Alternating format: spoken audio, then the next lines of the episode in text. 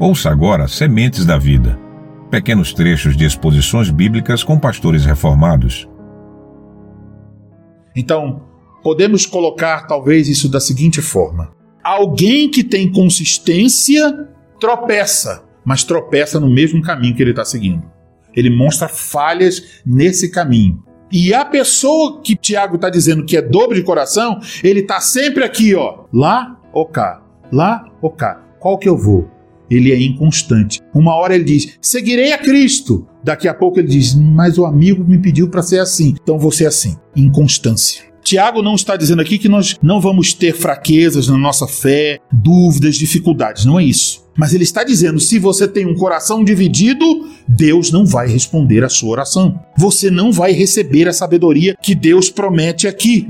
A questão então é muito mais profunda. Refere-se a um coração que não é íntegro e consistente. Esse coração não íntegro e consistente não recebe de Deus sabedoria. É um coração dividido que não quer arcar com as consequências da sua fé, não quer se autonegar, quer apenas uma parte de Cristo, não quer se entregar inteiramente. E meus amados, quando alguém ama outra pessoa, ele não vai procurar pelas coisas mínimas, mas ele se entrega inteiramente. Deus, quando espera que nós venhamos a servi-lo, não quer que nós digamos assim: qual é o mínimo que eu posso fazer para servir a Deus, de modo que eu sirva a Deus minimamente e possa também ter a minha vida aqui. Quem pensa assim é a pessoa do coração dobre. Quer limitar a abrangência do evangelho na sua própria vida, dizer uma parte sim e outra não. No domingo, após ouvir a pregação, dirá: eu quero a sabedoria de Deus. Mas durante a semana, esse arrobo de, de reconhecimento intelectual de que o que ouviu foi a verdade, que deve pedir por sabedoria,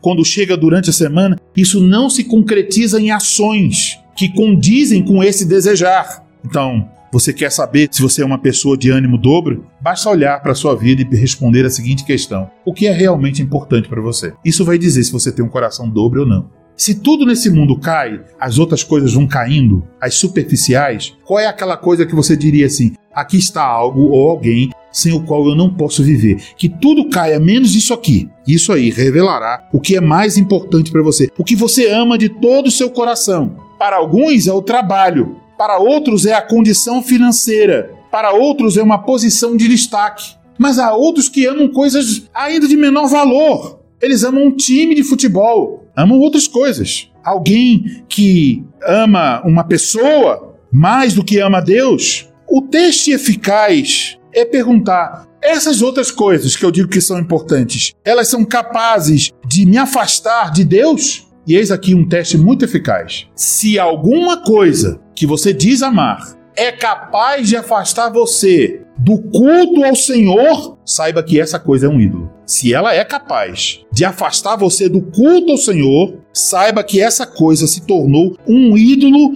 na sua vida. Se Deus não ocupa o primeiro lugar no primeiro dia da semana, saiba que ele não vai ocupar o primeiro lugar nos demais dias da semana. Se qualquer uma dessas coisas mencionadas estiver no lugar de ou ao lado de Deus no seu coração, isso significa que a sua lealdade está dividida. Você está tentando servir a dois senhores. Isso é a pessoa de ânimo dobre. E a pessoa de ânimo dobre é assim, como a onda do mar, agitada e impelida pelo vento. Essa pessoa pede sabedoria e Deus não lhe dá.